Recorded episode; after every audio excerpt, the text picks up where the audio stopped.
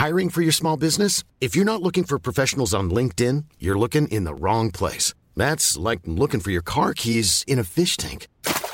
LinkedIn helps you hire professionals you can't find anywhere else, even those who aren't actively searching for a new job but might be open to the perfect role. In a given month, over 70% of LinkedIn users don't even visit other leading job sites. So start looking in the right place. With LinkedIn, you can hire professionals like a professional. Post your free job on linkedin.com slash people today.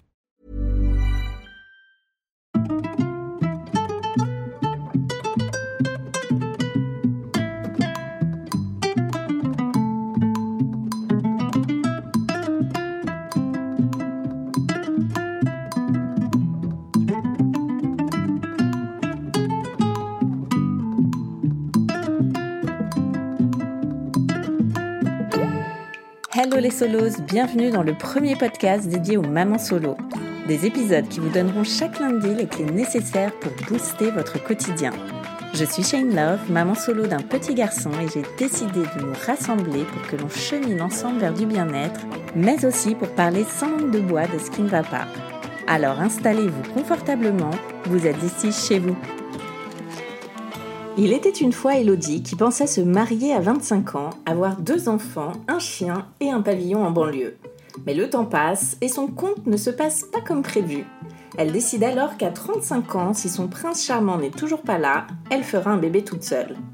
Et ce fut le cas, c'était il y a 10 ans, à une époque où la PMA était vivement critiquée dans les rues, où il n'existait pas encore de groupe d'échange sur les réseaux sociaux et on se débrouillait à l'étranger comme on pouvait.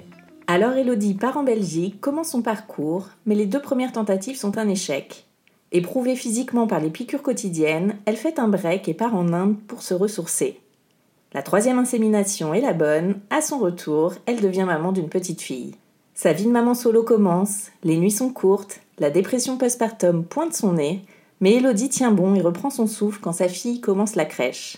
Cinq ans plus tard, les cartes de sa maternité solo vont être rebattues quand elle doit se faire opérer d'une tumeur au cerveau. Heureusement, tout se passe bien, Elodie et sa fille construisent leur vie à deux avec les questionnements d'une enfant sans papa qui devient adolescente. Et depuis quelques jours, elles partent ensemble en dédicace pour la sortie du livre d'Elodie, Ma vie de maman solo, un chemin réussi à deux grâce à la PMA. Dans cet épisode, on parle de manger à gogo, d'être dépendante de ses parents et de faire des soirées pyjama. Bonne écoute Hello Elodie Salut Merci de venir nous raconter ton histoire dans Hello Solos. Bah, je suis ravie de l'invitation. Merci beaucoup. Avec plaisir. Alors toi, tu es la maman d'une petite fille, plus si petite d'ailleurs, qui grandit. C'est ça, elle a 11 ans maintenant. 11 ans. Ouais. Que tu as fait euh, en solo par PMA. Ouais, exactement. Je me suis fait inséminer en Belgique il y a donc 11 ans, à Bruges exactement. Ok. Et là, tu viens de sortir une, un livre justement à ce sujet, Ma vie de maman solo. C'est ça, une petite BD chez Duno, euh, sympa, euh, qui raconte notre parcours à toutes les deux. Euh, je dirais d'ailleurs mon parcours depuis même avant l'insémination jusqu'à ses 10 ans, donc avec un, un gros, un gros retour d'expérience sur cette vie-là. Voilà. Eh ben trop cool, on va parler de tout ça justement. Yes Alors, on va revenir euh, bien avant tout ça. Toi, quand tu étais plus jeune, comment tu envisageais ta future vie de famille, ta vie amoureuse? Est-ce que tu étais plutôt conte de fées ou pas du tout?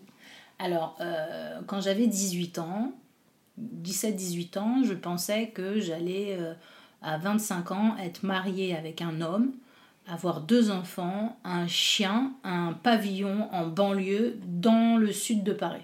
Ok, donc on était plutôt sur les clichés, quoi. Voilà, alors moi j'étais vraiment, j'étais sûre que ça allait être ça, ma vie. Vraiment sûre, quoi. C'était. Bon, pas du tout. Alors voilà, rien ne s'est passé comme ça. Donc, euh, mais c'était ça le, le, plan de départ. Et puis, bah, euh, je suis partie de chez mes parents à 18 ans, justement, euh, avec mon premier amoureux. Ouais. Une très belle euh, histoire d'amour, mais qui s'est arrêtée deux ans après. Donc, déjà, le, le plan était foiré dès le départ. Donc, bon, bah voilà. on a fait nos études ensemble, mais, mais, mais pas la suite, quoi. Ok. Et toi, tes parents étaient divorcés Alors oui, mes parents, ils ont divorcé quand j'avais deux ans et demi et ma maman s'est remariée euh, quand j'avais trois ans. Et donc, euh, j'ai été élevée par ce couple, c'est-à-dire ma maman et mon beau-père, qui est une des figures de la BD, qui joue un super rôle de grand-père. Et voilà, donc en fait, j'ai été élevée par ce couple-là euh, bah, jusqu'à mes 17 ans, quoi. Ok, donc tu voyais plus ton père?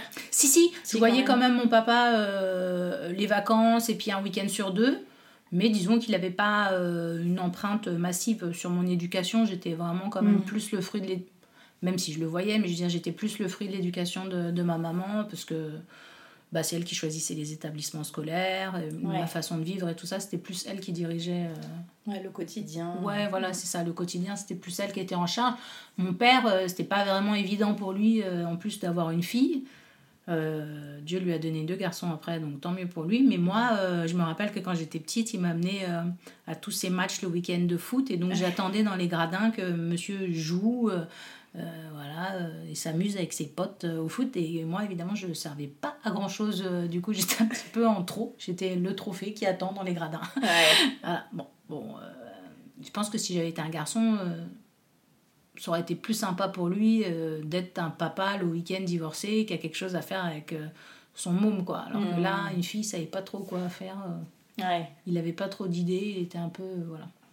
Et du coup, tu penses que c'est par rapport à ça que tu as voulu une famille, toi, par la suite, plus traditionnelle euh, Ah, dans mes espoirs, tu parles dans, dans ma, dans ma projection Oui. euh, Ah, bah, c'est sûr que euh, je, je pense que beaucoup d'enfants divorcés rêvent du coup d'une famille hyper unie.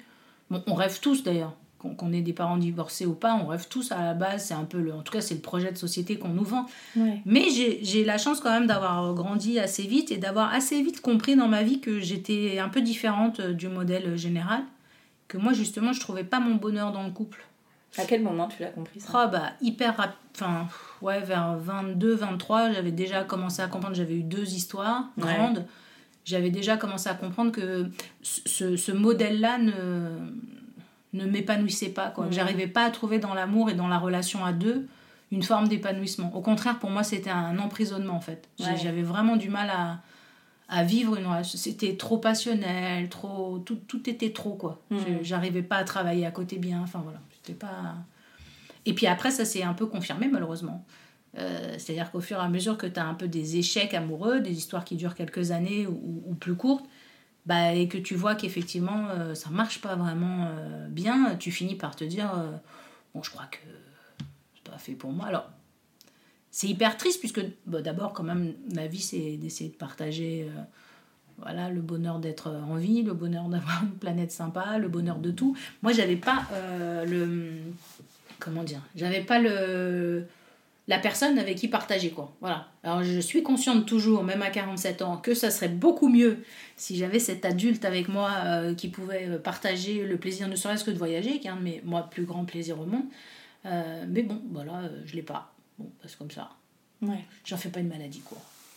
Donc t'es resté célibataire euh, un petit Après, euh, ah oui, bah, j'ai été célibataire longtemps, et puis après, euh, j'ai eu encore d'autres histoires, et puis la dernière histoire avant de devenir maman, c'est vraiment très très mal terminé.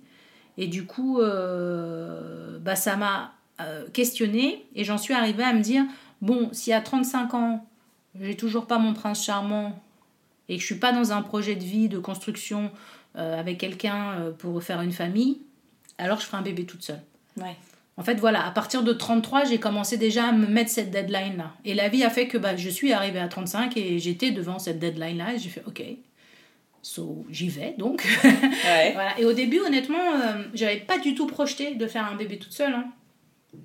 C'est écrit dans la BD d'ailleurs, mais au début, vraiment, moi je me suis dit bon, bah, je vais adopter. Il y a des millions de bébés euh, qui n'ont pas de parents. Moi, je rêve d'avoir un enfant, je rêve de transmettre, c'est vraiment ça mon désir et tout. Donc, euh, bah, je, vais, euh, je vais élever un enfant qui n'est pas le mien, mais qui va devenir le mien, enfin, entre guillemets, quoi. Pas le mien au sens propriété, mais en tout cas qui, qui sera ma filiation, qui sera mon enfant, quoi. Et donc, j'ai fait tout le parcours euh, pour obtenir l'agrément, Ok. qui est putain de long Ouais, c'est compliqué. hyper compliqué. Et au bout d'un moment, en fait, il y a une dame, euh, c'était à presque deux semaines d'obtenir l'agrément, qui m'a dit alors, vous savez, euh, euh, Elodie, vous êtes toujours prête pour éventuellement accueillir un enfant? Évidemment, oui, oui, je suis super prête. Alors, vous, vous allez passer après les couples hétéros et puis après les couples homo. Donc, les femmes célibataires, vous êtes en dernier. Donc, vous aurez le droit, avec votre agrément, d'aller dans les associations déposer un dossier pour obtenir un enfant qui aura minimum 7 ans et avec un handicap soit physique, soit mental. Ah ouais, d'accord. Et ben voilà, j'ai eu exactement ta réaction, j'ai fait Ah ouais, d'accord. Eh ben non, en fait, là, je suis pas cap, là, par contre. Là, par contre, euh, autant euh, élever un bébé que que qu'on me donne enfant, je dirais avant un an, si possible, ou maximum avant deux ans, et sans handicap, je le sentais, je me pensais capable. Il faut quand même savoir que c'est une adoption sur deux qui se passe mal, hein, donc c'est très très loin d'être une alchimie. Euh, euh, de toute façon euh, réussite. Quoi. Je veux dire, c'est très compliqué l'adoption pour que vraiment ça prenne bien des deux côtés, du côté parent et du côté de l'enfant. Voilà. Et moi, quand j'ai appris ça, j'ai fait ah ouais non mais euh, en fait non quoi.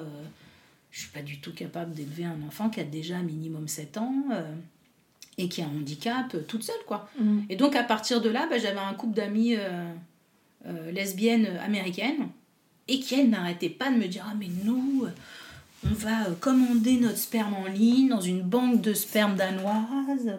Et euh, j'ai commencé à m'intéresser du coup à cette histoire d'insémination en me disant, bon, moi je vais pas du tout commander du sperme en ligne, euh, ni me faire une insémination toute seule, parce que je vois pas le truc. Mais par contre, l'idée de, de, suivre un parcours médicalisé pour me faire inséminer a commencé à naître de par les conversations que j'avais avec ce couple d'amis. Et là, c'est là où je me suis dit, ah mais en fait, ça existe, quoi. Donc, ah, j'ai commencé à me renseigner, quoi. Et tu te renseignes où? Parce qu'il y a 10 ans, euh, Il n'y avait pas grand-chose, ouais. Bah, sur le web, hein. sur le web tu, tu, tapotes, hein, euh, insémination, euh, fécondité, centre de fertilité, ils appellent ça en Belgique, centre de fertilité, avec des mots flamands aussi, c'était pas mal, il y avait des, des grandes terminaisons, voilà. Et là, en fait, tu découvres assez vite, quand tu es française en tout cas, qu'il y a deux solutions. Soit tu vas en Espagne, soit tu vas en Belgique. Voilà, les deux solutions ont leurs euh, contraintes et leurs avantages. Euh, j'étudie du coup les contraintes et les avantages des deux. Moi, à l'époque, il faut savoir que j'ai déjà mon agence de relations presse qui marche euh, pas mal. Donc, je suis un petit peu occupée. donc, déjà, tu te piques tous les jours pour booster tes hormones. Ensuite, il faut faire tout, à chaque cycle des tonnes d'analyses pour savoir à quel moment ça va être le banco et c'est là qu'il faut que tu ailles te faire inséminer. Or, tu ne peux le savoir que le jour même. Donc autant te dire qu'en termes d'organisation, quand tu es chef d'entreprise, c'est pas évident. Mm. Du coup, je me suis dit, euh, alors, Belgique ou Espagne? Bah, la Belgique, tu as juste à monter dans un Thalys, c'est quand même vachement plus près. Et en plus, c'était moins cher. Et tu te souviens du moment où tu as décidé pris, ouais, la, décision? Ouais, ouais, je m'en rappelle. Vraiment, euh, en fait, c'était hyper clean sur le papier, Bruges tout était clair, euh, le protocole, le fait d'avoir 5 paillettes, le fait que c'était 1200 euros, le fait que c'était ouvert. J'ai vu dans les salles d'attente, j'ai vu plein, bon, il y avait beaucoup plus de couples de lesbiennes que de femmes célibataires, mais j'ai vu plein de femmes françaises comme moi, je me suis dit, bon, bah, euh, on a l'air d'être plusieurs quand même euh, ici, voilà, donc c'est vrai que je me suis dit, allez, c'est là que c'est là que ça va se passer euh, même si en fait l'endroit était euh, c'est un hôpital euh, tout blanc le centre de fertilité en lui-même il est indiqué avec 50 panneaux avant d'y arriver tu as eu le temps de perdre un rein tellement tu fais un marathon. Enfin je veux dire c'est un peu glauque quand même mm. C'est pas du tout comme en Espagne où c'est hyper accompagné, c'est hyper friendly la démarche, le site, les papiers qu'on t'envoie, le, vocabulaire que les gens. Là, tu sens que c'est un truc médical. Hein, Et puis, tu sens qu'ils font du business. Ça, c'est un peu délicat quand même. Et ce que je voulais te demander, c'était vraiment le moment où tu as pris la décision, ça y est, je vais faire, un, bébé toute seule. Ah, c'était une évidence. Hein. Euh, j'avais eu deux avortements, en fait, avant, à 28 et à 31 ans, que j'avais pas très très bien vécu. Euh, j'avais accepté d'avorter puisque les papas n'étaient pas d'accord, mais euh, moi, je l'avais pas très bien vécu. Et je m'étais promis que c'était bon, je ne le referais pas, quoi, que bah, la prochaine fois, euh, j'aurais pas d'avis à demander en fait. Hmm. Du coup, euh, bah ouais, la solution médicale euh, comme ça, c'est devenu une évidence, quoi. Parce qu'en fait, bon, je, je, vais pas cacher la vérité. Au début, quand même, j'ai eu quelques rapports sans, sans protection en me disant, allez, sur un malentendu, je vais peut-être y arriver toute seule. Bon, voilà. Au troisième coup, je crois, où j'ai dit, non, mais n'importe quoi. Qu'est-ce que tu fais l'autre ta vie Tu vas te ramener le sida, c'est tout ce que tu vas ramener. n'importe quoi. Oublie c'est une mauvaise idée. voilà, donc euh, pour être très honnête quoi. Et voilà, donc là, la, la, décision en fait, elle a vraiment coulé de source parce qu'il y avait le deuil de l'adoption, mais qui était évident. C'était pas, j'avais pas réussi à adopter, c'était, je ne serais pas capable dans ces mm. conditions-là d'adopter. Donc, bah, allez, on passe à autre chose. Tu vois, j'avais plus cette idée-là en tête parce que bah, c'est Enfin, pour moi, c'était sûr que je pouvais pas adopter un enfant qui avait plus de 7 ans et avec un handicap. Donc voilà, donc le, du coup, il restait pas non plus grand-chose comme option. Après, il faut le faire soi-même. Et puis c'est vrai qu'en tant que femme, étant donné que j'avais eu en plus deux IVG, je savais que mon corps en était capable. Et je me disais quand même, passer à côté de l'expérience de la maternité dans mon corps, ça serait quand même complètement bête alors que j'ai la machine pour faire ça. Hmm. Donc euh, voilà, je, tu vois, de fil en aiguille. euh, Donc à 35 ans, euh, c'est là où tu te décides? Ouais, à 35 ans, je me décide, je me dis, bon, euh, bah là, c'est parti, j'y vais. Je vais. En tout cas, je vais présenter, parce qu'il faut savoir quand même qu'il faut que ton dossier soit accepté. Donc, je vais présenter mon dossier à, à toute cette équipe à Bruges, là. Et il y a notamment un rendez-vous qui dure près de 3 heures avec un psy. Tu sais pas tant que t'as pas tout déposé. Alors, non seulement le côté médical, il faut que tout ton appareil, tu leur prouves que tes trompes, que je sais pas qui, enfin, que tout le- Ouais. la- l'appareil technique euh, est bien en place. Et puis après, il faut que tu leur prouves que dans ta tête, tu es effectivement euh, prête à avoir un enfant toute seule. Ils ont pas mal de grilles de lecture de, de tout ça. Donc je m'étais hyper bien préparée. Et puis c'est vrai que la motivation était là. Je, si j'en parle dans la BD, mais j'avais arrêté de fumer. Donc pour moi, c'était déjà un grand truc, parce que ça faisait euh, bah, presque 20 ans que je fumais un paquet par jour. Donc euh, c'était une grosse décision. Je voulais que la cabane soit propre. J'ai acheté un appartement pour qu'il y ait une chambre pour un futur bébé. Donc je m'étais investie. J'allais me quitter Paris, mon Paris chéri, euh, pour être en toute proche banlieue, mais avoir au moins une chambre en plus. Enfin, Ouais. tu vois, il y avait tout un. T'as préparé le terrain. J'ai ouais. préparé le terrain à mort. Et puis je me piquais tous les jours pour euh, booster mes hormones et être une bonne machine de guerre euh, voilà, qui, qui peut faire des bébés plus vite que possible. Parce qu'il faut le dire quand même, à 35 ans, euh, euh, bon, c'est pas 45, hein, il y en a- il y, en a qui vont très loin, mais dès 35 ans, ça commence à baisser ta capacité. euh, donc, ben, faut y aller, quoi. Enfin, je veux Ouais. dire, voilà. Après, je découvre avec eux un truc un peu fourbe, puisque les deux premières inséminations marchent pas. Comment tu le vis, ça, toi? Très mal. T'étais entourée à ce moment-là euh, Ouais, bah, j'ai- truc, vraiment toute seule. euh. Non, non, j'étais entourée par mes amis, quoi. Mais euh, tu peux pas vraiment te confier non plus. euh, c'est très intime, cette histoire. Ouais. Donc oui, tu le dis à tes copines proches. Bon, bah ça n'a pas marché. Ah, ok. Puis tu vois, les pauvres aussi, elles- c'est des sujets un peu sensibles, un peu touchy. Elles n'ont pas envie de te froisser. Alors est-ce qu'il vaut mieux en parler parce que justement c'est un sujet important ou au contraire, est-ce qu'il vaut mieux ne pas en parler pour ne pas trop... Tu vois, c'est délicat même pour elles de savoir exactement où est-ce qu'il faut se situer. Donc euh, j'en parlais un peu, je dirais, à mes collègues, enfin les, les nanas avec lesquelles je travaillais à l'époque. Voilà, c'était elles avec lesquelles j'en parlais un peu parce qu'il fallait que je vide mon sac de... Ouais. de... Parce que t'avais pas les groupes de réseaux sociaux Ah, rien comme on tout. a aujourd'hui. Ouais. quoi. Ah ouais, non, Donc, ouais, euh, complètement. Ah ouais, ouais, non, j'avais rien du tout comme. Mais j'avais, euh, c'est d'ailleurs, j'étais jeune avec elle samedi, j'avais ma gynéco qui était, qui m'a suivi de mes 14 ans à mes 46 ans, tu vois, Mhm. qui était un peu aussi mon. Donc elle n'avait pas le droit de, de, de pratiquer une insémination, donc elle m'a juste accompagnée pour que mon corps euh, et tout, mais voilà, mais elle, elle pouvait pas, euh, c'était, sinon elle pouvait perdre son. Ouais. Mais voilà, donc euh, je sais plus c'était quoi la question d'ailleurs. Je suis en train de- T'étais entourée. Ah oui, si j'étais entourée. Ouais, ouais, bah, j'étais entourée, mais c'est vrai que les deux premières n'ont pas marché. Et alors, le truc qui est glauque un peu, c'est que euh, bah, du coup, à la au troisième cycle, au lieu d'aller à Bruges, moi j'avais besoin, parce que vraiment euh, c'était compliqué dans ma tête à ce moment-là, je commençais à être épuisée. C'était vraiment deux grosses déceptions à la suite. Quand tu mets toute ton énergie depuis des mois, Ouais.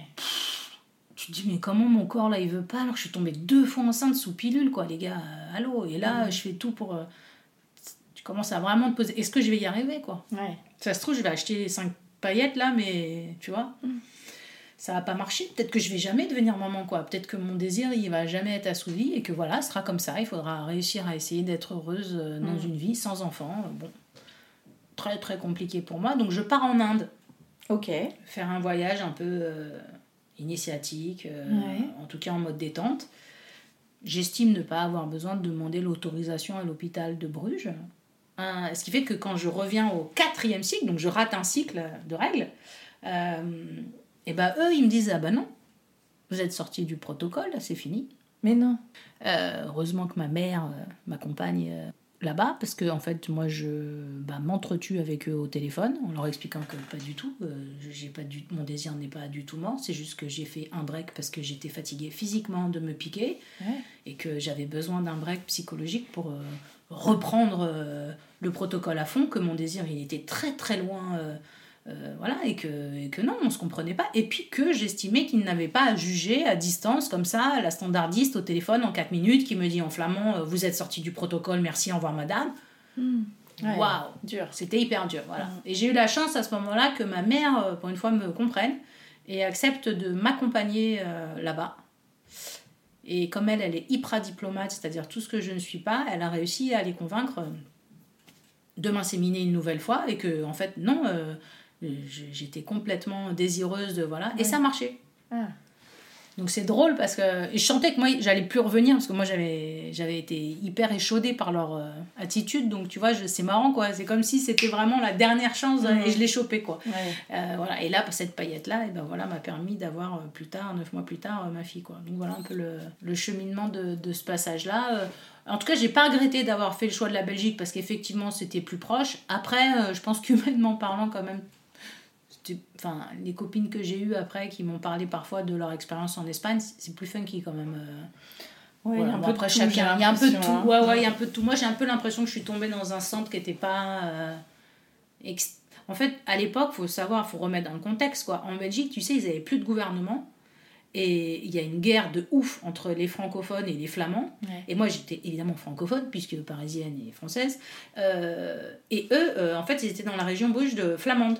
Et donc, eux, ils, parlent français, ils comprennent le français, mais ils veulent pas le parler. Hmm. Et quand tu commences à parler en français, en fait, pour eux, c'est une agression déjà. C'est comme si, tu vois, tu avais pris un camp dans leur guerre, quoi. Ouais. Alors que tu n'as rien à voir avec leur. Mais eux, ils le vivent comme ça. Donc, du coup, ils sont tous Ah un oui. peu. Tu vois Hmm. Et toi, très accueillant pour toi. pas quoi. du tout accueillant, hein. c'est le moins qu'on puisse dire, vraiment. Je te dis, c'est les taxis, ils veulent pas te prendre par exemple. Ah tu vois, ça va loin quand même, tu vois, parce que tu parles en français. Je serais à l'hôpital de Bruges, ouais, ok. Ah ouais, ok, d'accord. Tu vois, ouais, c'est un Ouais. peu bon. Bon, alors tu découvres ta grossesse, ça y est. Ouais, je découvre ma grossesse, je suis euh, tellement contente que je mange à gogo. Ouais. C'est-à-dire que c'est la première fois que j'ai le droit d'être grosse. Moi, j'ai toujours été un peu rondelette, on va dire jusque-là, voire bien rondelette, mais pas grosse encore. Mhm. Et là, du coup, j'ai l'autorisation et en plus, je me sens extrêmement belle. Euh, je suis persuadée de l'être parce que les gens me renvoient une image de moi belle. Et puis, vous savez, il y a toujours le truc là du, du masque, je sais pas quoi, là, de beauté là, de, de la femme enceinte. Voilà, donc euh, je suis resplendissante, j'ai une vie sexuelle hyper épanouie. euh, Ah ouais? N'importe quoi. Ah ouais, je suis dans, un, dans une bulle. Ça dure six mois. Alors oui, les six premiers mois de la grossesse, c'est funky. Les trois derniers, c'est beaucoup moins funky. Parce que là, effectivement, bah, t'es énorme. hein. Enfin, moi, en tout cas, je suis montée jusqu'à 33 kilos. J'ai pris 33 kilos pour faire naître. Donc, c'est quand même une très, très grosse grossesse, quoi. Euh, du coup, t'as mal au dos. Euh, j'avais des hémorroïdes. J'avais plein de problèmes aux dents que personne ne voulait me soigner parce que les dentistes ne veulent pas soigner les femmes enceintes. Enfin, les trois derniers mois, tu te sens seule. Ouais, t'as déchanté. euh. Ah, j'ai déchanté la fin, et puis c'est long, quoi. C'est-à-dire, le huitième mois, t'as envie de dire, mais moi, ça y est, les gars, je suis hyper prête. Et le bébé dedans, moi, je vous dis, vu le spectacle qu'il fait, il est prêt aussi. Je sais pas dans quel état il est exactement, mais on n'est pas obligé d'attendre qu'il se fasse une manucure. Hein. Là, c'est bon, là, il est prêt, il est, il est ready, moi, je le sens. Ouais. Et malheureusement, il en reste encore un mois. Et toi, t'es allongé, t'en peux plus, quoi. Puis moi, je bossais euh, jusqu'au bout, quoi. Mhm. Voilà, donc euh, ouais, la fin de la grossesse, et puis tu as toutes ces questions, euh, bon, tu vis plein d'émotions, la différence des, des hommes, c'est qu'une femme, euh, je dirais vers le cinquième ou sixième mois, là tu prends vraiment conscience en fait que tu portes un enfant, parce que tu le sens. Et du coup, euh, ça devient hyper concret cette histoire. Euh, T'as et tu sais, ah ouais, Ouais. le côté irréversible m'a euh, tétanisé à un moment donné. Pendant presque un mois, j'ai eu des questions existentielles là-dessus en me disant mais merde, mais waouh, est-ce que est-ce que vraiment j'ai j'ai- j'ai bien parce que là j'y vais quoi. Donc là c'est c'est sûr quoi là. T'as Ouais. flippé de devenir maman solo? J'ai flippé de devenir maman solo Ou parce que j'ai très vite compris que toute l'empathie qu'on a vis- vis-à-vis des femmes euh, enceintes, et c'est vrai, tout le monde te trouve super, euh, on te laisse la place dans le métro, euh, les gens sont petits soins. Moi, comme j'étais maman solo, toute ma communauté Facebook, j'avoue, était extrêmement présente. C'est un peu avec eux que je partageais Mhm. toutes mes émotions. Mais quand tu commences à être down, bah, tu vois bien que tu vas être seule Ouais. et que ces phases-là, en fait, il n'y a personne qui va les partager. Et donc voilà, donc euh, tu réalises à quel point euh, ouais, la décision que tu as prise, non seulement elle est irréversible, mais elle va impacter ta vie, elle va chambouler ta vie comme jamais. Et voilà. Et, et en fait, on n'est jamais prêt. euh, Et puis, tu as beau faire toutes les projections que tu veux. euh, bah ça se passe pas exactement comme tu l'avais projeté, quoi. tu vois. Si c'était à refaire, il y a plein de choses que je ferais pas pareil, par exemple. Ouais. Ouais. Pas le bébé, hein, je le ferais toute seule aussi, mais. Mais ouais, je me ferais aider, par exemple, au début, euh, les premiers mois, je prendrais quelqu'un, enfin, tu vois, je- j'essaierais de, de me préserver un peu, parce que Mm. du coup, euh, moi, j'ai quand même eu une tumeur, quoi, donc euh, ça a été, euh, Ouais. tu vois, ça a été un peu lourd, quand même. Tu m'étonnes. Mm. Et pour l'accouchement, t'avais choisi quelqu'un mère, oui. C'est ta maman? Ouais, alors ça a été un gag, parce que donc évidemment c'était elle, parce que bah, la personne la plus proche. En tout cas, c'est ce qu'on dit. euh, sauf que évidemment, c'est un moment très très tendu, et moi ça s'est pas bien passé du tout, l'accouchement. Ce qui fait que euh, je me suis embrouillée en fait avec elle euh, pendant le travail. Ouais, c'est le risque. C'est le risque, voilà, c'est ça. Tu es dans un état. euh, alors, moi, vraiment, j'ai eu 19 heures de, de hum, contraction intense à l'hôpital, sans rien, dans un couloir à la maternité des Lilas. Donc, c'était absolument odieux. Alors que moi, j'avais rêvé d'un accouchement dans l'eau, je sais pas quoi. Enfin, moi, j'étais dans un délire avant total. je croyais que ça allait être fantastique, voilà. Au final, j'ai dû quand même. D'ailleurs, c'est dans la BD, c'est, ça, ça fait bien marrer, c'est une scène drôle. J'ai dû menacer de me suicider Ah ouais, carrément. pour avoir une péridurale. C'est-à-dire que j'ai montré la grande baie vitrée à l'anesthésie. Je lui ai dit, alors tu vois la baie vitrée là, si dans deux minutes tu m'as pas piqué, je la traverse et je me fous totalement de la suite. Mais alors totalement, je n'en peux plus. Je- tu me vois là, je, tu vois, 18 heures de... J'arrivais même pas à respirer, c'était monstrueux la douleur que j'avais. quoi. Voilà. Bon, il m'a piqué. Donc ça s'est très très bien passé. Mais du coup, entre-temps, oui, maman qui m'avait accompagnée, elle a dû quand même partir aller prendre l'air euh, quelques heures avant de revenir. Ouais. Parce que euh, je lui ai dit, hey, tu sais quoi? Bouge, parce que là, je. Non, tu vois, tes conseils. Parce qu'elle arrêtait pas de me dire, mais je t'avais dit de faire du sport. Ouais, tout ce qu'on Si a envie une gaine, tout ce en que. Exactement. Je t'avais dit, si tu faisais du sport, ça allait être beaucoup plus facile. Tu n'as pas d'abdominaux, c'est pour ça que tu souffres. Voilà. Alors, ma mère, c'est une immense sportive, moi, pas du tout. Et donc, je me tapais ces réflexions alors que moi, j'avais envie de mourir tellement j'avais mal. Voilà. Donc, évidemment, c'était pas, tu vois, c'était pas compatible. Mais on m'avait prévenu, hein. Les Ouais. sages-femmes m'avaient dit, c'est pas une super idée de venir avec votre mère. Je disais, mais oui, mais tu veux que je vienne avec qui? Et en fait, euh, après, ça a été, elle était là, euh, elle était là quand même hein, pour la pousser, à la fin, elle était là. Ouais. Et après, quelle délivrance, hein, on appelle ça comme ça, mais c'est Mm. c'est la réalité. hein. C'est sûr que bah, c'est hyper impressionnant de sortir un bébé. Moi, en l'occurrence, euh, vraiment, mon voix basse et tout. Et ils m'ont vraiment demandé de sortir à la fin euh, par les épaules euh, mon bébé, Mm. quoi. Et ouais, c'est un moment magique, quoi. Ouais. Et là, tu te dis, ah ouais, ok, pas de problème, je- j'encaisse. Euh, bon, t'as très très mal quand même, t'es es complètement au bout du rouleau et de ça. Mais en fait, je savais pas que les emmerdes allaient commencer là. que ce fait ça, c'était juste un micro aperçu de la suite. Voilà. C'était après que le, le bas allait blesser. C'est vrai que j'ai fait une euh, dépression postpartum, euh, Aïe, aïe, aïe. comme plein plein de femmes. Mhm. Mais alors moi, elle a été euh, vraiment balèze, très très forte. Il y a une scène aussi euh, où euh, je suis devant un balcon chez moi et je me demande si je saute ou pas. Ah. Elle a été quand même jusque-là parce que bah, tu dors pas. Voilà quoi, moi j'ai- je suis passée euh, la première nuit que mon frère a bien voulu venir m'aider, passer une nuit chez moi. C'était, ça faisait 29 jours que j'avais pas dormi depuis l'accouchement. Ouais. J'étais dans un état. euh, j'étais- bah, tu deviens folle, hein, tu dors jamais. Mhm. Voilà, j'ai pas eu la chance d'avoir un congé mater puisque la demoiselle que j'avais formée m'a, m'a planté gentiment euh, à 10 jours de l'accouchement. Donc j'avais Ah toute ma boîte à gérer, c'est aussi dans la BD.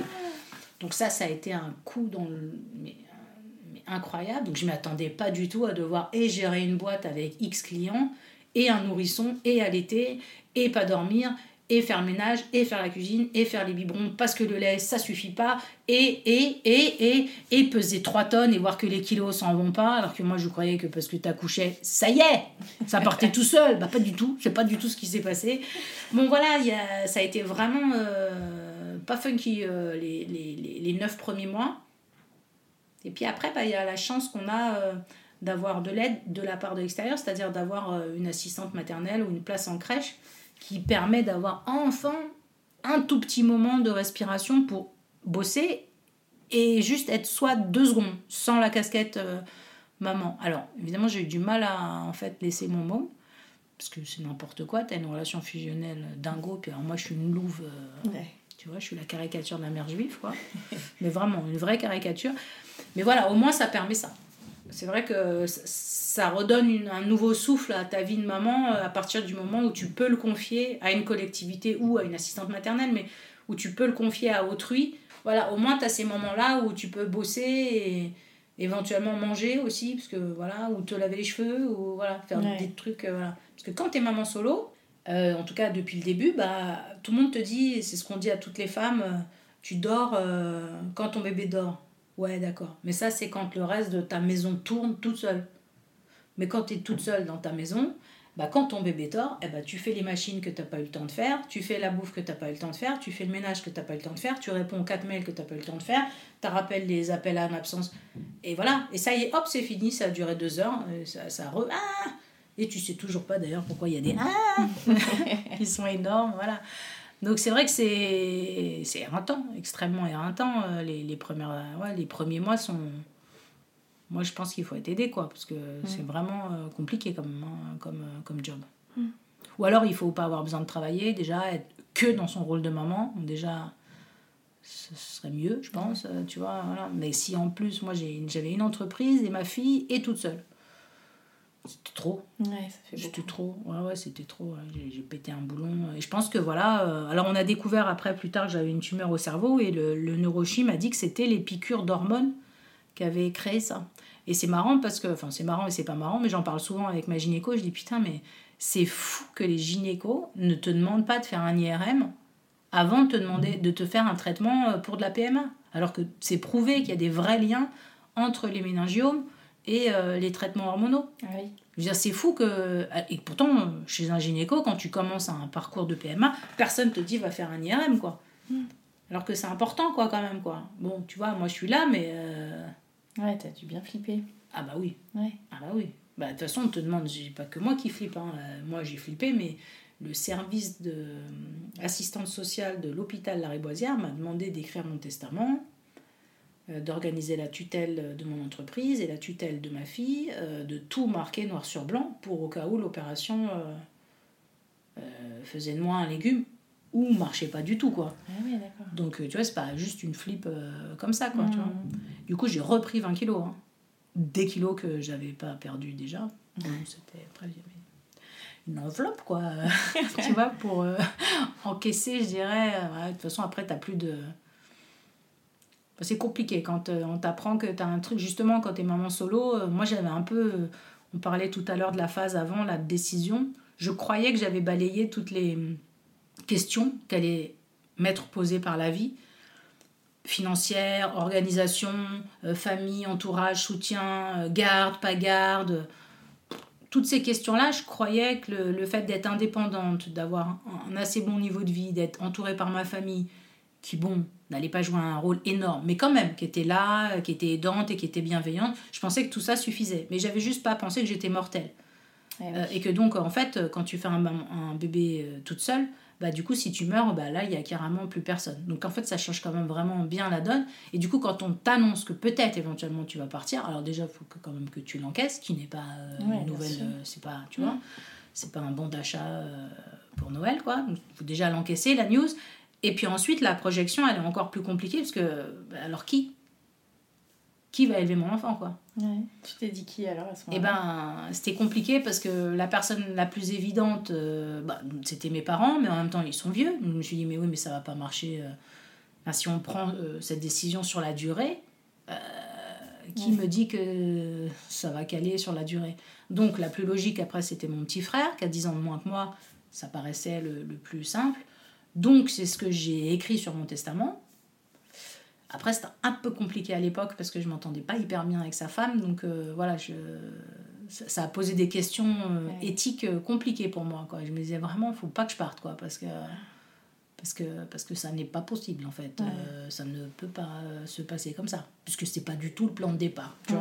C'était vraiment une, une grande, grande crainte. Mais ça, je veux dire, ce genre de questions, franchement, euh, je sais pas dans quel parcours de vie euh, on te force à penser à la mort, mais en tout cas, même les psys à Bruges, là, ils m'avaient jamais parlé de ça. Tu vois, dans toutes les questions. Pourtant, Dieu sait qu'il avait 150 questions, le psy. Mais il m'avait jamais dit, alors si tu meurs, est-ce que tu as pensé à ça? Voilà, tu fais quoi de ton enfant quoi? Alors qu'en fait, la question s'est posée. quoi. Et là, ta fille, elle a quel âge? Quand ça m'arrive, elle a 5 ans. D'accord, ok. Elle a 5 ans et euh, elle le vit pas hyper bien. Bah hein, ouais, elle parce qu'elle comprend, elle comprend ce qui se passe. Même si je fais style euh, euh, de rien n'était, euh, non. Voilà, la pression, voilà. Et puis c'est une éponge. Puis quand tu vis avec un enfant tout seul, le, le rapport est extrêmement fusionnel. Donc ce qu'elle vit, tu le vis. Ce que tu vis, elle le vit. Enfin voilà, il n'y a Mm. pas de. C'est, c'est, c'est- tu vois, c'est vraiment euh, ce qui est pas terrible d'ailleurs après quand ça grandit parce que euh, c'est censé être deux entités quand même. quoi. Donc- Mais euh, voilà, donc ouais, ouais, c'était pas évident pour elle. Elle a gardé du coup une, une appréhension quand je suis malade. euh, elle me pose tout de suite la question Tu vas mourir ou pas? Hmm. Je me prépare, tu vois. Alors, chaque fois, je lui dis Mais non, c'est bon, euh, c'est un chaque ça va, détends-toi. Mais c'est vrai que la pauvre, elle a été confrontée Ouais. quand même. euh, elle a été voilà deux mois et demi qu'avec ses grands-parents parce que moi j'étais C'est ce opérée. que j'allais te demander qui a gardé Exactement, petite, euh, bah voilà, mes parents, hein, Mm. qu'on- qu'on- fallait que les opérations soient l'été pour pas que ça dérange dans la scolarité. Donc c'était juillet-août, tu vois, euh, fallait que je me fasse opérer euh, tout début des vacances pour que ça soit logique, tu vois, dans, Ouais, dans l'orga. dans Ah, mais la- c'est de l'orga dans l'orga, tu vois. Et puis là, par contre, ce qui a été désagréable pour moi, c'est de voir que je dépendais à ce point-là de mes parents. Mm. Et ça, par contre, ça non plus, euh, dans le brief de départ, euh, maman solo, justement, moi je me croyais euh, pas omnipuissante, mais hum, décis- responsable de ma décision que je pouvais assumer jusqu'au bout. Et en fait, non. Euh, tu es mortel, donc il y a des choses que tu ne peux pas décider toute seule.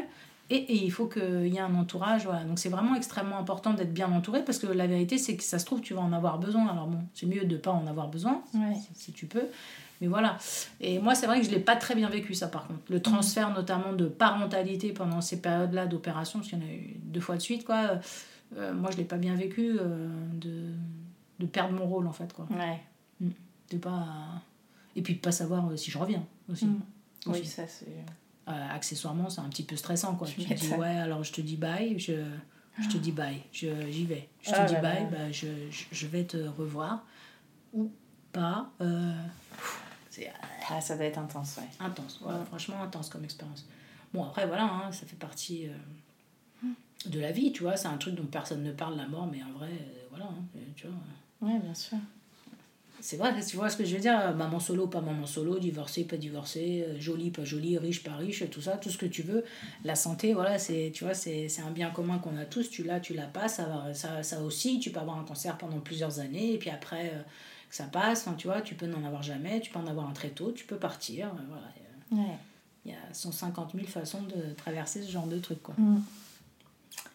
Et alors, comment ça se passe, euh, votre petite vie euh, Ah, à à nous deux les après deux Euh, Ah, écoute, on s'installe assez vite dans des, dans des routines sympas. J'ai la chance, justement, quand on découvre tout ça, qu'au Lila, j'habite à ce moment-là au Lila, où j'ai donc accouché, et, et où Ness va grandir jusqu'à ses 9 ans. ouais. Il y a une vie De quartier. locale de quartier Ouais. hyper intense, quoi. Et où vraiment, euh, j'ai un réseau de pa- parents euh, euh, hyper proches et qui je peux laisser euh, qui, qui la prennent le week-end, ou tu vois, ou une soirée pour faire une soirée pyjama. Moi, je reçois énormément, c'est la teuf des soirées pyjama. Dès le début, Ouais. elle commence les soirées pyjama, elle doit avoir 3 ans. Ouais. Donc, sais, ça commence tôt, quoi. Moi, j'avoue, j'adore en plus être entourée de mômes. Donc, Mm. même il y a certains nouvel an où je prends tous les mômes de tout le monde, tu vois, ça arrange tous les couples. Parce qu'eux, ils ont leur soirée libre. Puis moi, de toute façon, euh, j'avais rien de prévu de Ouais. particulier. Donc, tu vois, ça m'amuse. Enfin, voilà, on s'organise bien, on a une vie sympa. Euh, Les premières années, je, voyage un peu. Mais euh, je fais quand même aussi pas mal de vacances en France. Et puis, euh, très vite, à partir de ces trois ans, je commence à augmenter le niveau des voyages à l'étranger et qui va être crescendo, puisque depuis qu'elle est scolarisée, elle part toutes les six semaines en vacances à l'étranger. quoi. D'accord. T'as jamais eu peur par rapport à ça de partir De partir Bah si, j'ai eu peur. Euh, elle avait six mois quand elle a fait un gros malaise en République dominicaine. Euh, Je me suis retrouvée à l'hôpital. Elle avait fait euh, une immense gastro, déshydratée, perte Ah de ouais. conscience et tout. Donc j'avais un petit bout euh, Mm. tout, tout mou, tout Mm.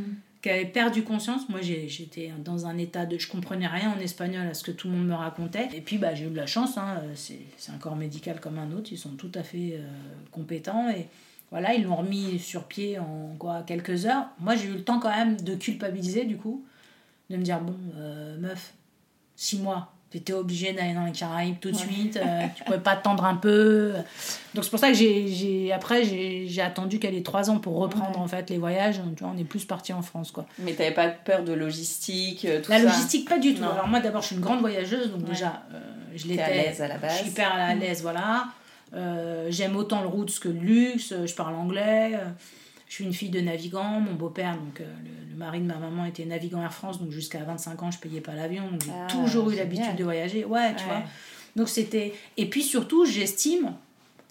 Alors ça c'est moins, mais que ça fait partie de mon bagage d'éducation de, de ma fille que de lui permettre de voir euh, plein de réalités différentes, plein de peuples, de religions, de façons de bouffer, de façons de dormir, de façons de danser, de façons de rire différentes pour qu'elle s'ouvre euh, au monde tel que moi je le vois quoi. Parce mm. que vraiment je j'ai pas l'impression moi d'être citoyenne euh, parisienne tu vois. Je me sens plus quand même euh, citoyenne du monde. Moi c'est comme ça que je me vis en tout cas mm.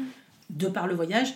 Et j'avais envie que ma fille ressente ça aussi. Et puis et puis ça marche parce que parce que bah, c'est un enfant qui aujourd'hui peut dormir n'importe où à n'importe quelle heure peut manger n'importe quel type de bouffe de n'importe quelle façon euh, respecte euh, n'importe qui, euh, peu importe sa couleur, sa condition physique. Enfin, tu vois, elle a, voilà, bon, ça je pense que tu peux l'avoir aussi sans voyager, mais disons que voilà, elle a vraiment. donc ça, ça marche dans le sens où elle a, elle a cet éveil quand même à. Mm. Voilà. Alors après, je suis un peu déçue sur l'anglais. elle était censée en faire en primaire et je, je me rappelle encore d'un voyage au Vietnam.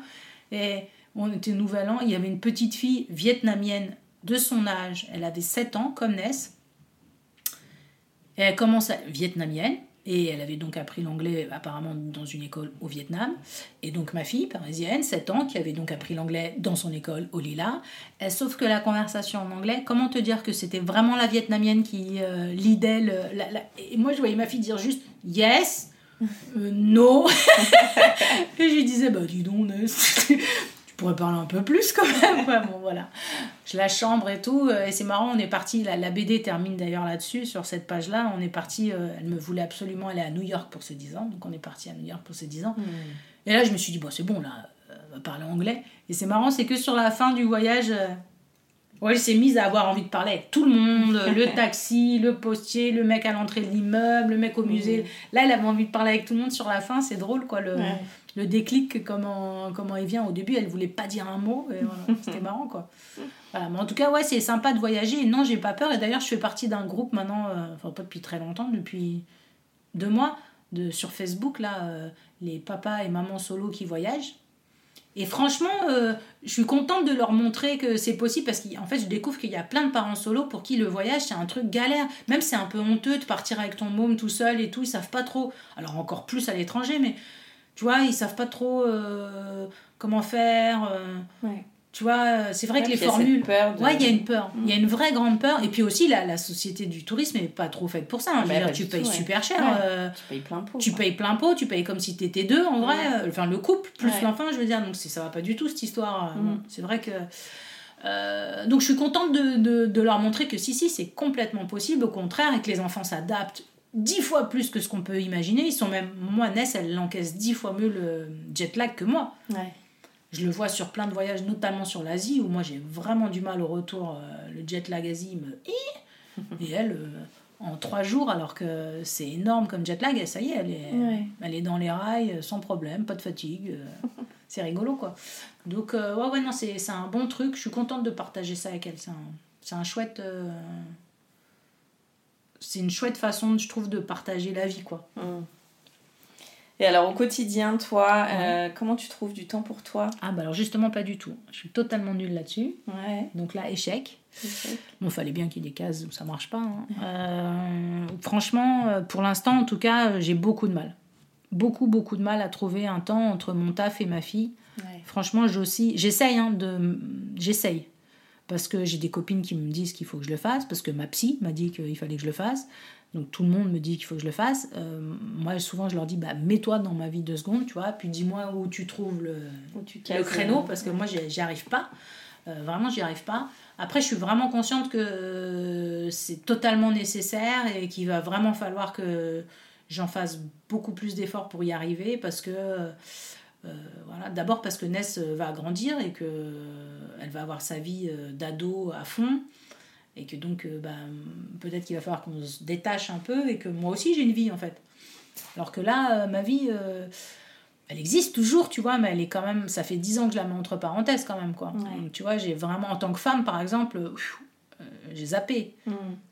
J'ai essayé de me récupérer en me faisant opérer d'un bypass. Une fois que la tumeur était passée, je me suis dit Ah, c'est génial, j'ai 40 ans, en fait, je suis vivante. Bon, bah, alors, vas-y, on y va, on va partir de 40 kilos en trois mois, ça va être magnifique. Je l'ai fait.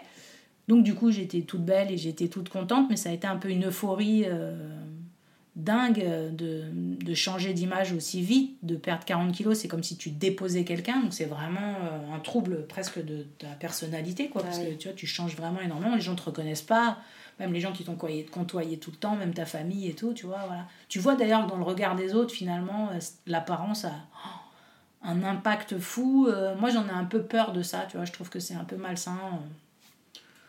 tout, tout ce qu'on pense des gens de parce qu'ils de par euh, ce qu'ils émettent euh, avec leur corps. Quoi, j'ai du mal à comprendre comment on s'intéresse ou pas à quelqu'un euh, en fonction de la tronche ou du corps qu'il a. Quoi. Mm. C'est un truc qui m'échappe, mais c'est la vérité. Je l'ai bien vu. Tu vois, je veux dire, avant, je me mettais un passage clouté. Bon, bah, quand t'es un gros bibendum et que tu t'habilles comme un sac, bah, personne s'arrête au passage clouté. T'attends que le feu soit à ton tour et puis t'y vas. Par contre, quand tu es une belle jeune femme, euh, enfin jeune femme, plus jeune d'ailleurs, mais en tout cas plutôt sympa, euh, toute sapée euh, sur tes talons, que tu fais du 38 et que tu ressembles à quelque chose, ah c'est marrant, là les voitures carrément elles s'arrêtent quoi. Et tout d'un coup tu existes en fait. Et ça c'est... Et toi tu te dis mais pourquoi ces voitures s'arrêtent? Ah mais oui c'est parce que je passe. C'est l'enveloppe quoi. Exactement. Et ça c'est quand tu as vécu les deux, parce que toi ton corps il change mais toi ta tête, ton esprit change pas du tout, mm. tu es toujours la même personne. Donc tu vois en fait que le regard des autres change, voire même de tes très proches. Et ça, c'est hyper euh, troublant quand même. Hein. Mm. Tu dis waouh. Donc en fait, euh, je, suis une enveloppe, quoi. Euh, mm, un peu bon. Donc là, tu avais réussi à prendre ce temps pour toi. J'avais réussi à prendre, ce temps-là, ouais, à prendre soin de moi à ce moment-là et à essayer. Bon après, tu vois, c'était un peu trop du coup ça a été un peu un extrême pendant un an trop fort parce que bah du coup euh, quand tu perds autant de poids et que tout d'un coup tu plais machin et tout t'es un peu narcissique tu vois. Je faisais des selfies je sais pas combien par jour. C'est n'importe quoi tu vois. Du coup du coup tu tellement t'hallucines sur ton apparence qui a tellement changé t'as tellement ouais, jamais le au monde aussi. bah, exactement voilà. Et donc voilà. Donc pendant un an t'es es narcisse quoi. Vraiment euh, puis après les choses se tassent c'est bon t'as compris que ça, ça allait être plus ou moins l'enveloppe de toute façon, tu vas mm. vieillir, euh, voilà, puis, puis, les, choses vont se tasser, tu vas reprendre 10 kilos d'ailleurs, comme ça tu ressembleras un peu plus à Madame Tout le Monde, tu vois. Voilà, tu vois, c'est. Mais euh, ouais, j'ai pas réussi à trouver encore moi le, le la vraie. Je pense qu'avec l'adolescence, enfin j'espère, je vois là que les choses ont changé, puisque déjà maintenant elle a 11 ans, j'ai plus forcément besoin d'avoir une babysitter, tu vois. Là ce week-end je sors et vendredi et samedi. Bon, vendredi elle dort chez mes parents, mais samedi je sors, je vais voir un spectacle encore de, de stand-up avec des amis bah, j'ai pas besoin de babysitter parce que maintenant, elle peut mater un film, elle a 11 ans, c'est pas dramatique, on est appareil toutes les deux, elle a un téléphone, je le suis, je suis pas très loin, elle n'a pas peur, elle est en toute confiance. Voilà, ça c'est des choses quand tu as un, un enfant en bas âge, c'est pas possible. Donc du coup, tu sors pas ou alors tu as un budget, il faut le préparer, il faut que la babysitter elle plante pas au dernier moment et puis c'est tout de suite 50 euros de plus et puis tout est comme ça quoi. Là maintenant, je trouve déjà que la vie commence à être un peu plus facile en termes d'organisation mm. parce qu'elle grandit.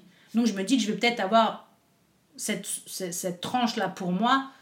Je vais essayer de la, de la, faire grandir petit à petit, quoi. Même si elle reste ma priorité, et voilà, tu vois, elle restera toujours ma priorité, quoi. Et euh, justement, elle, elle grandit, j'imagine qu'elle te pose des questions, peut-être différentes. Alors, elle en a beaucoup posé plutôt petite. Honnêtement, en ce moment, euh, pas trop.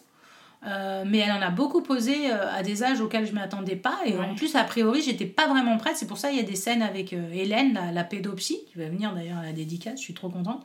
Elle l'a vue trois fois à des moments différents, genre 4-5 ans, 6-7, puis 8, un truc comme ça, tu vois. Quelques séances à chaque fois, parce qu'elle avait effectivement des questions auxquelles visiblement mes réponses suffisaient pas, en fait. Je sentais que quand je lui disais, bah voilà, ça s'est passé comme ci, comme ça, comme ci, comme ça tu vois, un jour, elle avait 4 ans, elle me tient la main, il y a la scène euh, dans la BD, et elle me dit euh, Mais alors qu'on était en train de faire les courses, rien à voir. On est en plein milieu de la Oui, vie quotidienne. ça sort à un ouais, moment, exactement. euh, Inattendu. Là, on était en train de traverser. Je me vois encore au carrefour Porte des Lilas. Euh, mais si je le connais pas, mais ça veut dire, ça se trouve, je l'ai- j'ai déjà croisé dans la rue, quoi. Ah ouais. Mais quoi mais, mais pourquoi tu dis Mais qui croisait dans la rue mais, mais quelle probabilité Totalement improbable c'est, c'est... Mais. Et là, je me suis dit Ah, ça trotte dans sa tête. Donc, il doit y avoir beaucoup de questions qui trottent dans sa tête. Peut-être c'est mieux qu'il y ait quelqu'un qui vienne nous aider à verbaliser et avoir un tiers qui mette d'autres mots et tout. Et ça a effectivement été le cas. Et Hélène a, chassé un peu les, les- les questions qu'elle avait, qui étaient assez fortes. hein. Franchement, euh, de 4 à 6 ans, elle avait beaucoup d'interrogations. Après, c'est marrant, euh, ça s'est estompé. Alors, je me dis souvent qu'à l'adolescence, un jour, je vais avoir un revers de bâton de ouf et qu'elle va me sortir Oui, euh, quel acte égoïste, je n'ai pas de père, euh, t'as pensé qu'à toi, je sais pas. Ouais. Je m'étais préparée quand elle était toute petite à ça. Je sais pas si un jour j'aurai le droit à ça. Mais en tout cas, si ça arrive, bah, ça arrivera. hein. Je, je ferai avec. hein. Comme tous Ouais, les oui. parents qui ont des ados qui posent euh, voilà, des, des questions des fois un peu difficiles ou délicates. Pour l'instant, elle l'a jamais vu comme ça. Donc, euh, je doute qu'elle se qu'elle ait cette lecture-là. Après, par contre, euh, peut-être qu'il y a des choses que je ne vois pas dans les manques qu'elle euh, qu'elle peut avoir parce qu'elle les exprime pas ou parce que ça se voit pas encore et tout. Tu vois, je dis pas que elle n'a que 11 ans, entre guillemets. Peut-être qu'un jour, je vais découvrir que, en fait, euh, je sais pas si elle a pas confiance en elle ou quoi, c'est parce que, parce que tu vois, elle a un petit souci quand même sur la confiance. Elle a pas, très, pas une grosse confiance en elle. elle. Ouais. Je sais pas si c'est un lien ou pas, tu vois, ça aussi. Parce que tu culpabilises tout le temps. hein, Ouais. quand tu- tout est à cause de toi, tout le temps. hein. Tu, c'est bon, euh, tu vois, tout est pour toi. C'est pour ça que tu essayes d'être omnipuissant, euh, de pallier à tout, alors que, bon, voilà, tu es juste un parent comme tout le monde. Tu fais du mieux que tu peux avec l'amour que tu as à donner, avec les moyens que tu as, avec euh, ton histoire, avec, euh, avec tout ça, et tu essayes de donner le, le meilleur que tu peux. Ça veut pas dire que c'est toujours bien. Voilà. Oui, mais pour ceux qui sont en couple et ceux qui. Exactement, ouais, ça, seuls, c'est pour tout le monde. ouais. Exactement, ouais, c'est pour tout le monde. ouais. Ouais, y a pas de... Et sur ces 10 ans, est-ce que tu as vu évoluer la, la situation de la maman solo en règle générale dans, dans la société, euh, dans les écoles euh, Oui et non. C'est-à-dire, euh, d'abord, j'y prêtais pas attention, j'avoue, quand, quand j'ai commencé moi-même à me dire, tiens, je vais faire un bébé toute seule, j'ai pas du tout analysé la société. Hmm. J'ai commencé à comprendre qu'il n'y avait pas grand-chose quand j'étais enceinte et que je cherchais des bouquins. Je te disais, tu vois, et que je trouvais rien. En tout cas, rien qui me correspondait. Euh, toujours, c'était des mamans euh, bah, veuves, séparées, euh, divorcées, mais dont le récit, du coup, c'était d'abord surtout le deuil de la relation qu'elles venaient d'avoir et comment elles allaient élever un enfant dans l'absence du père. ou dans- Et donc, bah, moi, je lisais toutes ces questions de parentalité. Je me disais, mais moi, je ne vais pas l'élever dans l'absence du père. Il n'y a même pas de père, c'est un géniteur. Enfin, Mm. C'est un monsieur qui a donné un bout de sperme. Je ne vais pas lui mettre une mission dessus, quoi. Donc voilà, ça correspondait pas et tout. Bon, donc je me posais pas énormément de questions. Et aujourd'hui, ce qui m'a donné envie, euh, bon, il faut quand même savoir que quand moi je l'ai fait, c'était l'époque euh, où il y avait toutes ces manifs. Et il y en avait vraiment beaucoup. Des gens roses, un peu pour ça que la BD est rose, euh, qui étaient euh, contre le mariage pour tous, euh, contre la PMA, euh, contre le fait que les femmes célibataires puissent éventuellement accéder à. Et moi, euh, c'était hyper choquant pour moi, quoi, parce que je me disais, waouh, putain, ils sont hyper nombreux, mais ils sont hyper virulents, mais, que ça... mais je leur enlève aucun droit, ils ont le droit de faire autant d'enfants qu'ils veulent. Pourquoi ils sont contre moi Qu'est-ce que je leur ai fait Pourquoi tout le monde pense que je suis lesbienne Ah vraiment quoi tu vois je me dis mais j'ai rien à justifier je couche avec qui je veux euh. ah je comprenais pas quoi. Mais ça m'horripilait. Et puis je voyais qu'ils étaient hyper nombreux et hyper virulents. Ils étaient à la sortie de l'école des fois. Ils donnaient des tracts et tout. Je me disais mais waouh ils viennent m'agresser euh, dans mon petit monde, dans ma petite école, là, tranquille, qu'est-ce qu'il y a, tu vois Est-ce que je viens t'emmerder, moi? Est-ce que, tu vois, je te pose des questions euh. Donc, je comprenais pas, et euh, du coup, je m'étais dit un jour, euh, bon, peut-être qu'il faudra que je la raconte quand même, mon histoire, ne serait-ce que pour leur expliquer que, en fait, c'est une histoire d'amour, les gars. Vous êtes complètement trompés de lecture, vous n'avez pas le bon angle, vous vous trompez complètement, vraiment, totalement. Et puis un jour, euh, il y a la scène dans la BD, on part aux Antilles, je rencontre un couple, enfin ma fille se fait pote avec des petites gamines. Évidemment, forcément, tu te fais pote avec les parents des petites gamines, puisque c'est logique. Et puis on finit par passer pratiquement 10 jours ensemble non-stop, quoi. Un couple charmant. Euh, de catholiques hyper pratiquants. Ils me le disent dès le début que c'est des catholiques hyper pratiquants, mais ils me disent rien de plus. Je leur dis dès le début, Ness n'a pas de papa. Et puis pas d'autres questions, on fait notre vie, on va là, comme on, à la réserve Cousteau, on voit les poissons, enfin tu vois, c'est les vacances quoi. On a cette vie-là, très sympa. Puis un jour à l'apéro, euh, c'est ça la scène, ils me disent, mais euh, Ness, euh, elle est drôlement bien élevée. Hein. Oh, dis-donc, c'est fou quoi. Et puis, puis elle est hyper éveillée. Hein. Ah non, puis tu l'éduques bien. Hein. Je dis, bah, oui, euh, mais, pourquoi, euh, pourquoi tous ces constats? Vraiment, Ouais, qu'est-ce ouais. qu'il y a tu vois? Moi, je j'allais pas leur dire, bah, vous éduquez très bien en l'occurrence. euh, Je le pensais pas forcément, mais. Pardon. Euh, mais voilà, j'ai- trouvé la, la phrase un peu étonnante et tout. Et en fait, je comprends. bah, tu sais, nous, au départ, quand tu nous as dit ça, on était un peu choqués parce que, bah, tu sais, on faisait un peu partie des gens. Ils t'ont jugé direct, quoi. Bah non, mais en fait, ils ont pas jugé, ont- on est, on est devenus amis, tu vois, mais ils m'ont dit, bah en fait, nous, on faisait partie des gens, tu vois, qui étaient dans ces fameuses manifs, là, tu vois, donc euh, je fais, ah, vous faisiez partie des gens, là, en rose, euh, ah, d'accord. Et en fait, de t'avoir côtoyé comme ça pendant dix jours, on s'aperçoit qu'en fait, tu as un lien très fort avec Ness, que c'est très beau, que c'est pas du tout un acte égoïste, que tu l'as pas fait contre qui que ce soit, que tu vas pas changer la société, qu'en fait on ne perd rien, qu'on peut même être amis, que même l'éducation de nos enfants. Ah. Waouh Et là je me dis, ah ouais, donc s'il me côtoyait pendant 10 jours, ça permet même à deux personnes clair. de changer d'avis, bien sûr que je vais faire une BD. Ouais. Parce que si je peux faire changer d'avis trois personnes, j'ai gagné ma mission sur Terre. Moi, euh, je suis OK. Et donc voilà, tout est né de là. Et là, j'ai eu le déclic, je me suis dit, ah non, il faut que je la raconte, l'histoire. Il faut que je la raconte avec mes mots à moi. Il faut que je montre ma réalité à moi. Il faut que je montre peut-être aux gens. Alors, c'est pas euh, pour que ces gens, tu vois, mais c'est juste pour éveiller, pour montrer que. Ouais, tu vois, c'est peut-être un concours de circonstances aussi. Je me suis pas réveillée un matin en me disant Ah ouais, chouette, tiens, contre les hommes, puis contre la société, je vais aller faire un enfant toute seule, et puis merde, quoi. Non, tu vois, c'est. Ouais, c'est un parcours, un de vie. vie, quoi. Voilà, il y a eu plein de choses qui se sont passées, tu vois. euh, J'ai de la haine contre rien du tout. J'ai rien contre les hommes, absolument rien. Voilà, quoi, tu vois. euh, Ness, effectivement, n'a pas de papa. Mais euh, voilà, j'espère qu'elle a quand même un certain équilibre et j'essaye de lui apporter tout ce que je peux, moi, en tant que maman solo, voilà. Ouais. Mais je suis contente d'avoir, euh, tu vois, rencontré ce couple euh, qui avait des idées hyper préconçues, en fait, euh, tu vois, sur, euh, sur ça et, et le fait d'avoir côtoyé. En fait, souvent, les gens, ils ont de la haine, tu sais, sur les, les choses qu'ils connaissent, pas. bien sûr. Exactement. Mm. Exactement, tout simplement, quoi. Et il suffit euh, voilà, qu'ils les côtoient un peu plus de près. euh, et puis finalement, bah, le noir du coin, ça va être leur pote. L'arabe du coin, ça va être leur pote. Le juif du coin, ça va être leur pote. euh, et la maman solo, ça va être leur pote. Ouais. Tu vois, il suffit de voir en fait qu'en fait, entre être humain et être humain, les connexions se font ou ne se font pas, mais qu'elles n'ont pas de rapport avec tous ces préjugés. Que tu vois, c'est Ouais. quand même plus profond que ça, l'amitié ou les relations tout court, quoi. Carrément. Ouais, tu vois, donc euh, moi je suis contente, voilà. Donc j'avoue, euh, si à travers ton podcast en plus, euh, on peut voilà, parler des moments so- mamans solo sous un angle un peu moins victime et un peu plus positif, moi ça m'arrangerait, quoi. Ouais. Est-ce que tu as vu, toi, plus en plus de, de mamans solo, alors quelle que soit la condition, mais divorcées, séparées, PMA, euh, depuis ces 10 ans Ouais. autour de toi, à l'école euh, Alors bah, j'étais pas maman avant, donc je pas avoir un vrai élément de comparaison en disant ouais, il y en avait vachement plus avant ou pas. Mais la, la vérité, c'est que oui, j'en vois énormément autour de moi avec des profils très différents. J'ai jamais rencontré de femmes moi, comme moi, enfin, je veux dire, qu'on qu'on décidé. Par contre, évidemment, j'ai beaucoup de mamans autour de moi euh, séparées. Et euh, tout récemment, d'ailleurs, j'ai été émerveillée. euh, je suis partie en, au ski en décembre, à Serre-Chevalier. Et je me suis fait pote dans mon groupe de ski avec notamment plusieurs femmes qui étaient toutes divorcées plusieurs fois, qui avaient toutes plusieurs enfants de pères différents Mm. et qui avaient toutes un petit copain là récemment et qui avaient toutes passé les 45 ans.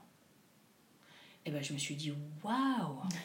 Mais en fait mon dossier il est hyper léger quoi. je veux dire moi j'ai pas 150 agendas à croiser, les gardes, pas gardes, qui machin. Et quand j'ai vu qu'elles étaient épanouies professionnellement, que euh, leurs enfants allaient bien, que le nouveau compagnon qu'elles avaient acceptait les enfants des pères différents, que ça avait l'air de switcher mais sans problème et tout, je me suis dit mais ça va quoi. Euh, pourquoi j'ai peur moi de dire ah, je suis maman solo, je vais jamais trouver quelqu'un En fait, moi, il n'y a même pas de, de personne avec qui s'entendre ou pas, parce qu'il n'y en a pas de papa et tout. Alors, je dis pas que c'est facile par contre de s'immiscer dans notre relation. Ça, c'est eh sûr que. C'est sûr que c'est pas gagné du tout. Hein, euh, voilà. Mais voilà, elles m'ont donné beaucoup d'espoir. Ces, ces deux, je leur fais un petit coucou euh, amical, Laetitia et Ariane. Voilà, m'ont donné beaucoup, beaucoup d'espoir. Je me suis dit, waouh, en fait, on a tous nos parcours et on a tout le droit d'avoir euh, euh, des profils différents. Et l'amour ne, tape pas à la porte que de certaines personnes euh, avec un profil X, tu vois. Il tape à la porte quand il a envie. Bon, ce serait bien qu'il tape à la mienne, du coup. T'aimerais la rencontrer quelqu'un? Bah j'avoue, oui, forcément. La solitude, ça te pèse un peu Bah ouais, ouais. parce que c'est merveilleux tout ça, mais quand même partager avec un adulte, ça ferait sens quand même. Ensuite, pour l'équilibre de ma fille, je pense que ça serait mieux aussi qu'il y ait quelqu'un qui rentre euh, dans notre intimité parce que c'est vrai que elle a un rôle en fait euh, trop important. Alors les gens ne comprennent pas l'extérieur, voire le juge, même mes proches, même mes parents, mais, mais c'est la réalité. Euh, quand tu vis avec un enfant, euh, et puis qui grandit et que ça va quoi enfin vous êtes que deux tout le temps bah quand tu décides de déménager euh, et tu visites des apparts bah tu les visites avec ton enfant. Quand tu décides de, du lieu des vacances où est-ce qu'on part bah tu décides avec ton enfant. Quand tu décides que waouh c'est génial ce soir il y a un truc à fêter bah tu vas au resto avec ton enfant.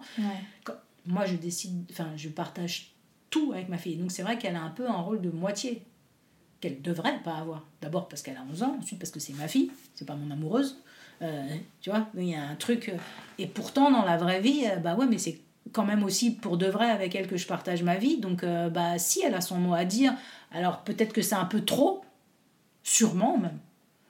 Que s'il y avait un compagnon avec moi ou une compagne, qu'importe, en tout cas un tiers, bah peut-être que son rôle serait moindre et qu'elle serait plus à un, un niveau d'enfant qui suit ce que les adultes ont décidé. Bon voilà, moi pour l'instant c'est pas encore tout à fait ça. Mais oui, j'aimerais beaucoup euh, rencontrer quelqu'un, voire même qui a déjà des enfants, ce serait encore mieux. Moi, ça, c'est mon rêve, quoi, tu vois. De... Ah ouais? Ah bah ouais, parce que moi, à la base, j'étais pas du tout. D'ailleurs, euh, c'est écrit aussi dans la BD, mais moi, à la base, il restait deux paillettes. Franchement, euh, bon, c'est parce que ça s'est mal passé les premiers mois que j'ai pas osé refaire le truc. Mais sinon, moi, j'avais qu'une envie, c'est d'avoir une vraie famille nombreuse, quoi. Hmm. C'est juste que j'ai pas trouvé le papa pour euh, la construire, ou la maman, tu vois. Mais en tout cas, j'ai pas, j'ai pas rencontré quelqu'un qui, qui m'a permis de créer cette famille. Donc, du coup, je l'ai créée toute seule. Mais moi, à la base, j'avais vraiment envie d'une famille nombreuse. C'est ça que... C'était mon rêve, quoi, tu vois. Donc, c'est pas fini, parce que ça se trouve, tu peux rencontrer quelqu'un qui a déjà des enfants, et finalement... Bah ouais, bah ouais. Il y en a pour qui ça marche, hein. Bah oui, bien sûr. Ouais, je suis pas complètement euh, foutue. Je bah, bien sûr que non. Ouais, bon, j'ai quand même 47 ans. Hein, ah. sur la fin du truc, quand Ça va pas, non ah, si. Pas du tout à la fin. Ah bah, J'espère, mais oh, ces copines-là, elles m'ont elles m'ont reboosté quoi. Quand, quand je suis un peu down, je, je pense à elles, je me dis non, mais attends, pas de problème. Bon, voilà. Après, c'est pas non plus tout le monde qui rencontre. Euh, euh voilà, l'alchimie. Ouais, ça tu peux pas savoir. Hein, mm. voilà quoi. Et puis moi, je suis très très chiante après. Là, on parle de, que du côté maman solo, blablabli, blablabla. mais euh, j'ai quand même un putain de caractère de merde. Hein, donc, euh, non, mais je veux dire, faut reconnaître quand même que c'est pas évident euh, de partager ma vie, quoi. C'est pas, tu vois, c'est pas donné comme ça. Voilà. Et puis maintenant que j'ai construit, moi, ma vie comme une maman solo, c'est non, pas non plus évident de changer les règles les habitudes. Les habitudes, tu vois, tu, viens, tu deviens quand même assez rapidement, euh, pas une vieille fille, mais euh, voilà quoi. Pas trop, trop m'empiéter, euh, tu vois, mon petit espace, mes trucs, voilà. Je suis déjà une solitaire à la base, donc ça, ça n'a fait qu'accentuer, quoi, tu vois. Donc voilà, donc c'est pas évident, évident. Mais ça reste, voilà, une, une porte que je ferme pas, et puis je pense honnêtement vraiment que l'adolescence va à mon avis, euh, forcer ce trait-là parce que elle, elle va faire de plus en plus sa vie. Et donc, moi, j'aurai de plus en plus de place pour faire la mienne. Je, pense, tu vois, que ça va se passer un peu comme ça. que bah, plus euh, ses week-ends seront pleins, ce qui est déjà un peu le cas par euh, toute sa vie sociale multiple de 150 anniversaires, euh, soirées pyjama et compagnie, où toi à côté, tu as l'impression que ta vie sociale, c'est une merde atomique. tu te dis putain, mais j'ai pas autant de podcasts. Donc c'est génial, moi j'adore et au contraire, je l'encourage à mort, surtout que c'est une enfant qui n'a pas de frères et sœurs, donc elle a tout intérêt à partager un maximum de copains et copines. C'est tellement important dans la vie euh, d'être entouré, d'avoir une vie sociale et puis de se construire aussi avec les autres, de ne pas être tout le temps que dans ton rapport avec ta mère. Il faut qu'elle passe du temps avec ses grands-parents, il faut qu'elle passe du temps en colo euh, pour avoir une vie en dehors de, de, ses parents et avoir euh, d'autres cadres, connaître le collectif, tout ça quoi. Tu vois, il faut qu'elle se qu'elle grandisse autrement que juste dans mes jupons quoi. Mm. Et si tu avais un conseil à donner à une femme qui veut se lancer en PMA solo? Alors mon grand conseil, c'est euh, de vraiment beaucoup, beaucoup, beaucoup, beaucoup, beaucoup, beaucoup réfléchir avant de prendre cette décision qui est irréversible et qui est hyper importante. Et la deuxième, euh, le deuxième conseil que je donnerais, c'est si la réponse est oui, j'y vais, de se faire aider euh, la première année logistiquement dans la vie de tous les jours, euh, d'une façon ou d'une autre, euh, mais d'avoir de, l'aide, de l'aide de l'extérieur pour gérer un bébé. Vraiment. Je pense que c'est indispensable, quoi, pour pas devenir dingo, quoi. En tout cas, le plus tard possible de devenir dingo. Merci beaucoup, Elodie. Merci, c'était super. Merci beaucoup pour l'invitation. J'espère que ça pourra aider certaines femmes qui se posent des questions. Merci d'avoir écouté cet épisode. J'espère qu'il vous a fait du bien. Si c'est le cas, n'hésitez pas à mettre 5 étoiles sur votre application podcast préférée et à en parler autour de vous. Ce petit geste m'aidera beaucoup à faire connaître Hello Solos. Je vous souhaite à toutes une très belle semaine et vous donne rendez-vous lundi prochain pour un nouvel épisode. En attendant, direction Instagram sur le compte hello.solos pour retrouver la communauté décomplexée des mamans overbookées.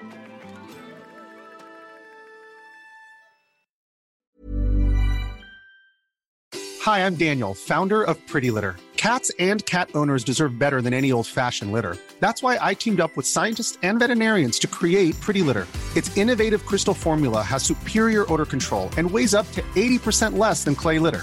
Pretty Litter even monitors health by changing colors to help detect early signs of potential illness. It's the world's smartest kitty litter. Go to prettylitter.com and use code ACAST for 20% off your first order and a free cat toy. Terms and conditions apply. See site for details.